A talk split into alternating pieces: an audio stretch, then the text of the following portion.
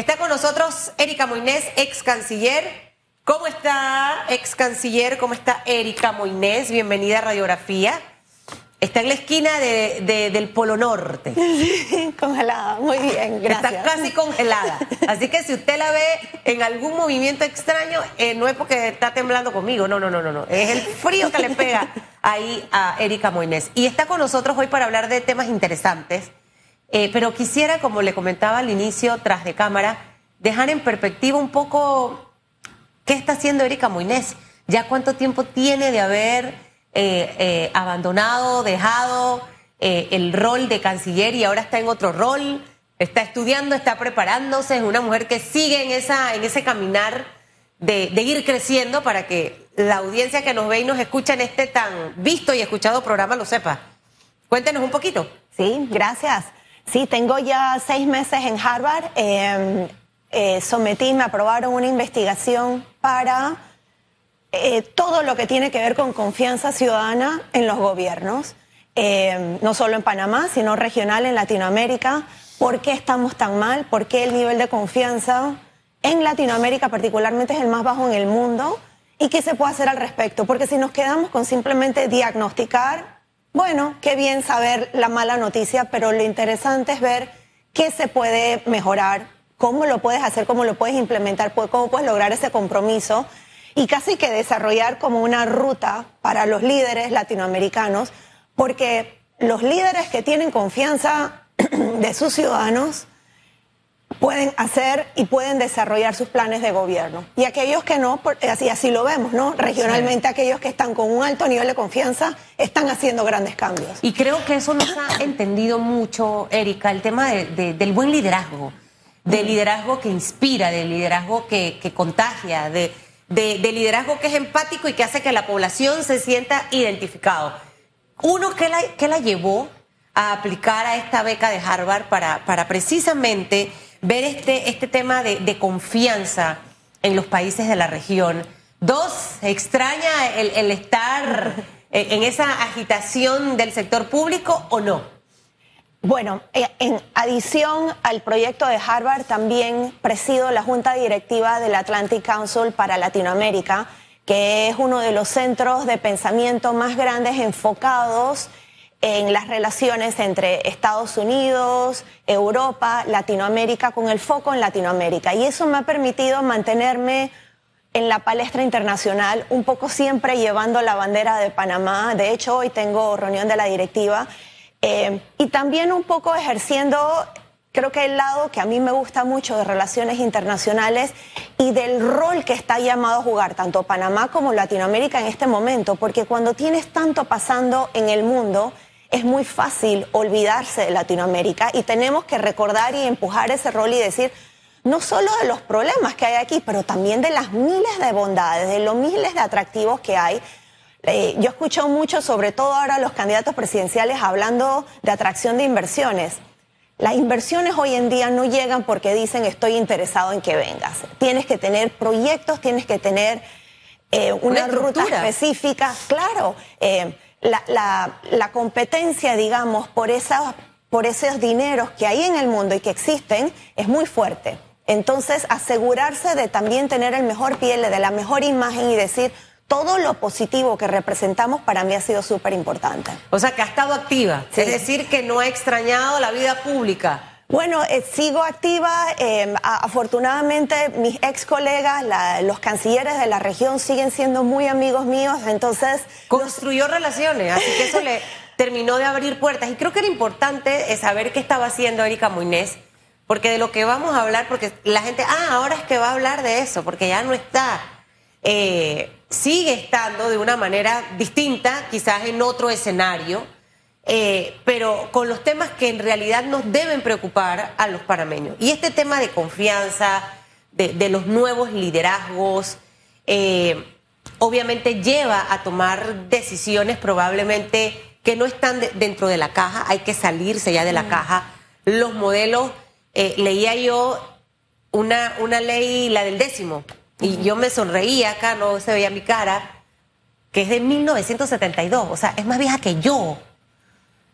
Y, ojalá que, y aquí meto una, una cuña, ojalá que en algún momento algún presidente revise el décimo de los funcionarios públicos.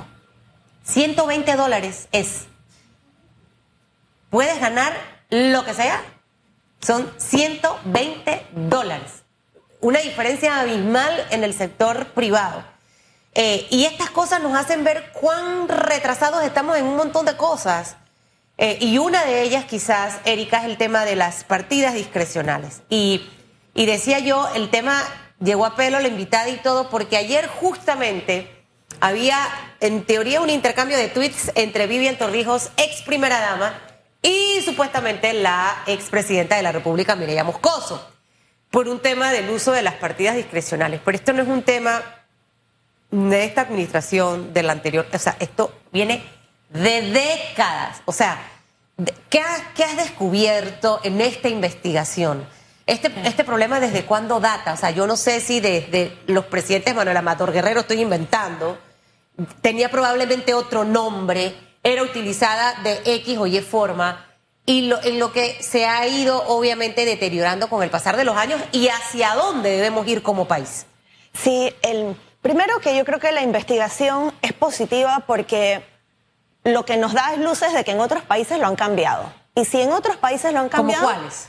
En la mayoría, honestamente, desafortunadamente, si haces en escalafón de cómo se está manejando y puedo entrar en detalle, en Panamá es el nivel mayor de opacidad y también de discrecionalidad en el límite, porque en el caso panameño, básicamente al presidente le, le, le autoriza la asamblea y la asamblea, o sea, y que hay un como una danza entre ambos, con lo cual nosotros podríamos tener perfectamente un presidente que el día de mañana diga, ahora mi partida discrecional al año van a ser 100 millones de dólares y se lo autorizan, o sea, ese ese no límite. Y segundo, eh, la manera como se utiliza aquí realmente no hemos encontrado una manera de compararlo porque en otros lados, por ejemplo, lo que tiene suplidores, que era lo que te hacía el ejemplo, o sea, las comidas que hacen, aquí el presidente puede decir voy a hacer una comida para diputados y te contrata a ti. De, sin tener que ir a una plataforma, sin tener que someterlo a ningún tipo de, de, repuja. Entonces, realmente la manera como lo estamos manejando aquí, lo que hemos visto, y yo usaba el ejemplo, en México, que tenían también décadas en lo mismo, igual que nosotros, Hace poco hicieron una reforma y de manera unánime lo pasaron, los eliminaron. ¿Por qué? Bueno, porque habían encontrado muchos presidentes que efectivamente eh, utilizaban estos fondos para cosas que realmente ya tienen su fondo, entonces no hay manera de explicarlo. Yo lo que al final quiero concluir es que no hay justificación para esa opacidad. El presidente tiene su salario y el salario debe ser suficiente. El resto de las cosas, esto es una administración pública, son servidores públicos, tienen instituciones, por ejemplo, eh, seguridad nacional. Nosotros tenemos el Consejo de Seguridad. El Consejo de Seguridad. Esa, partida, por ponerle un nombre de tema de seguridad, debiera ir en el renglón del Ministerio de Seguridad. En Panamá, el Consejo de Seguridad ya tiene su propio presupuesto, entonces no lo podríamos justificar. Eh, si quieres decir que es por desastres naturales, en Panamá ya existen partidas y de hecho en el estado de emergencia se pueden incluso agilizar la manera en que se reciben esos fondos. Y, y, el que ahora más se utiliza de, digamos, por ejemplo, ayudas sociales como una operación, una educación, una, una beca, Existen instituciones en Panamá, el IFARU, por ejemplo, que están encargados para las becas. No puede ser que sea el presidente que sea, que tú recibas una beca porque estás en el mismo partido político, eres familiar, eres allegado, estabas en la ruta, te, no sé, trabajas para él. Entonces, realmente lo que hay que hacer es oigan, trabajemos como si fuera una empresa, como si fuera corporativo. O sea, no puede ser que uno llega y entonces se inviste de este poder, que el presidente puede manejarlo todo, tiene esta caja menuda que son fondos tuyos y míos, porque son fondos de todo, y se maneja con ese nivel de opacidad.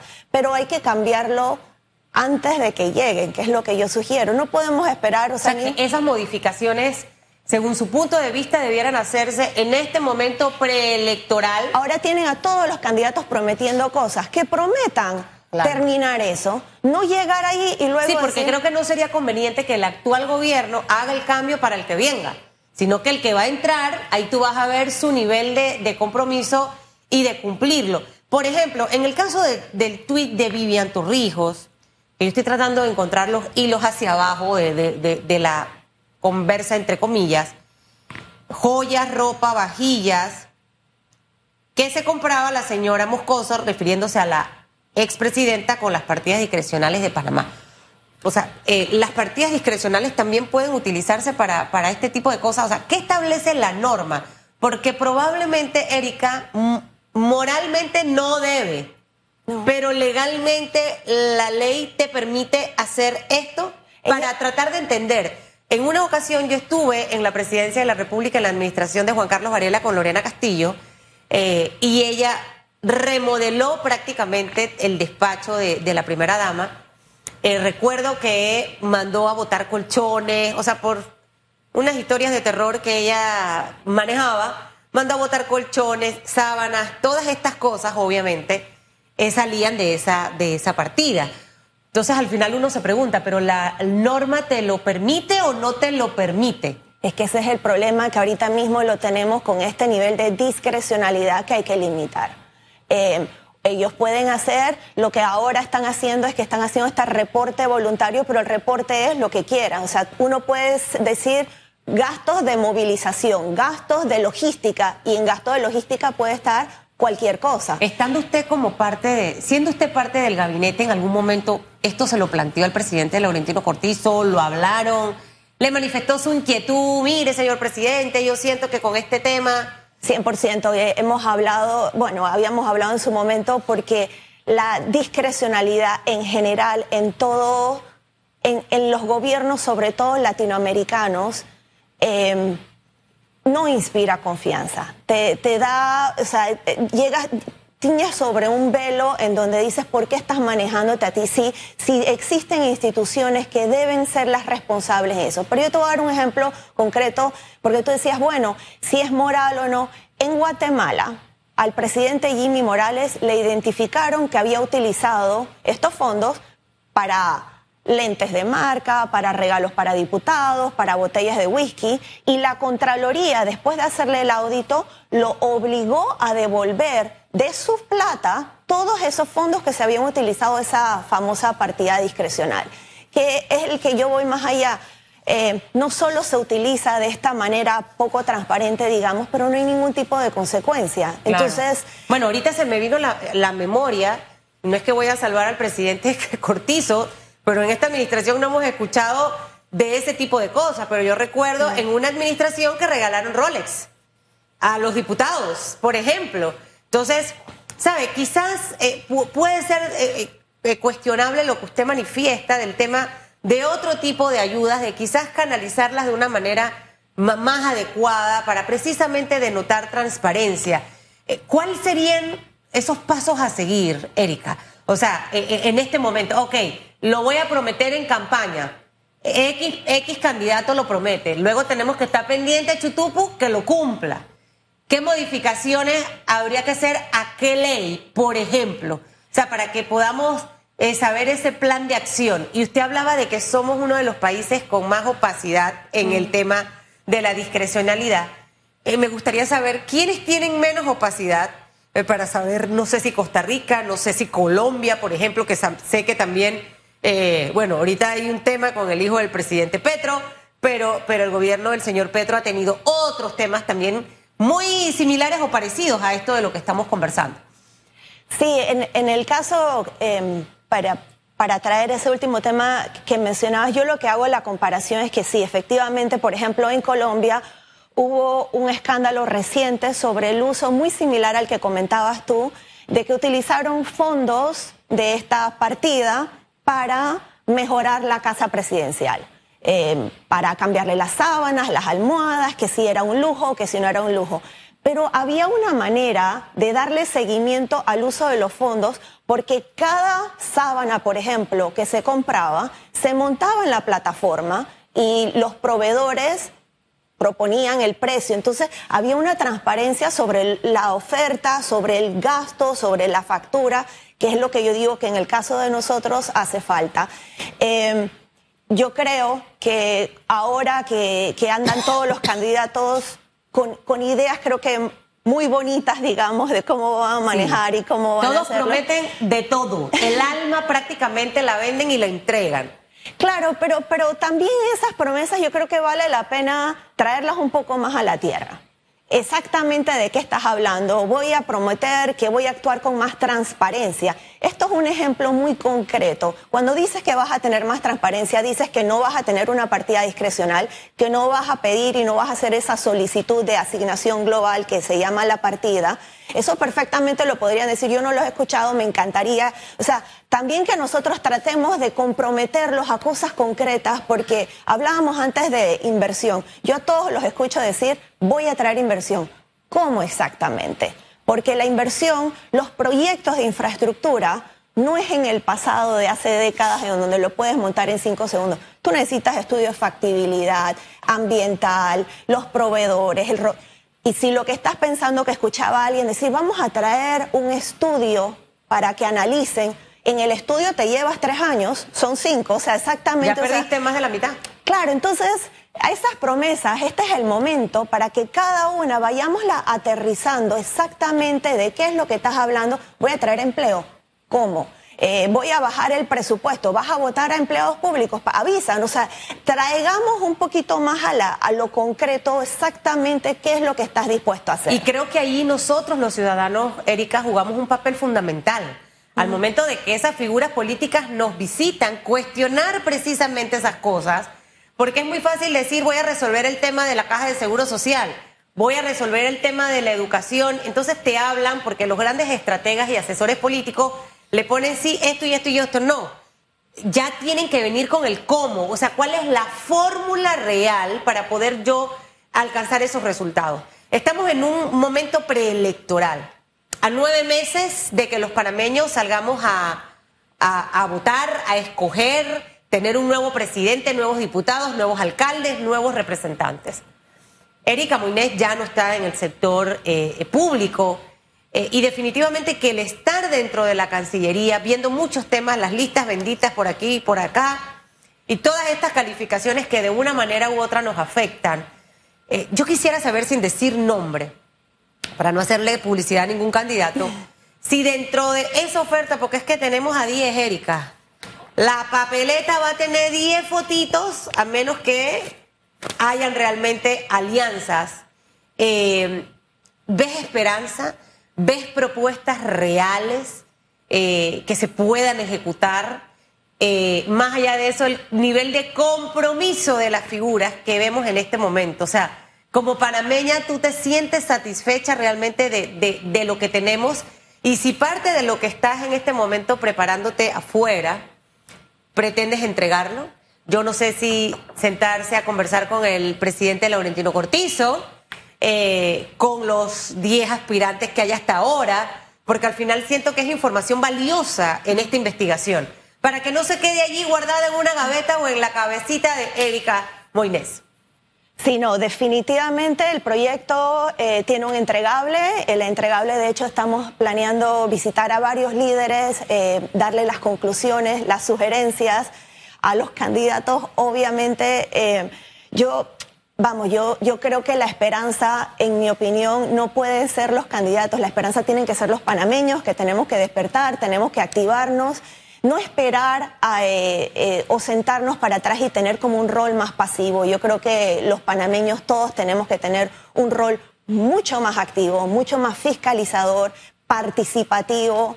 Eh, de todo lo que está pasando. O sea, el país que queremos construir, el país es de todos. Entonces, los políticos, como si fuera un lado, somos todos y todos tenemos que estar involucrados con una sociedad activa, vigilante y participativa. Pero Panamá sería otra. Por supuesto, Panamá. Eh, pero sí, o sea, eh, no, este digo esperanza en los candidatos, en las figuras que hay, de todo lo que están hablando. O sea, probablemente ahorita eh, algunos están terminando de consolidar sus planes de gobierno porque acaban de terminar procesos de primaria. Sí. Pero, pero siente realmente que hay uno por ahí o dos por ahí que tienen un par de cosas interesantes. Bueno, sí, yo creo que ahora lo que nos corresponde a todos es guiar ese diálogo y que no se vuelva esta campaña vacía de soy maravilloso y voy a resolver o soy maravilloso. O una campaña sucia, que de lo que nos hemos acostumbrado nada más con el ataque. Claro. Por eso es que digo que está en nosotros ese futuro y esos candidatos tienen que respondernos a nosotros, a lo que cuestionemos, a lo que propongamos. Este es el momento, no después. Este es el momento realmente de hacer las preguntas duras ay, voy a traer dinero, ¿de dónde lo vas a sacar? ¿Vas a endeudar más el país? Eh, ¿Vas a subir los impuestos? ¿qué exactamente? Vamos ahora a tragar y las preguntas difíciles, porque en mi opinión todos tienen que estar enfocados en una sola cosa. El empleo, la condición de vida, o sea, el panameño la está pasando difícil. ¿Cómo exactamente, con pelos y señas, vas a resolver eso? ¿Las propuestas también serán entregadas o conversará con su antiguo jefe? el presidente Laurentino Cortizo? Claro, claro. Porque creo que es importante, al final él va a estar hasta julio del otro año. Y, creo que puede, que puede lograr muchísimas cosas. Yo la veo, y ahorita se me, ha hecho como un déjà vu en mi cabeza. Ninguno de los candidatos la ha contactado para ser figura de vicepresidente. No, no, no, no. nada, nada, nada, nada, nada.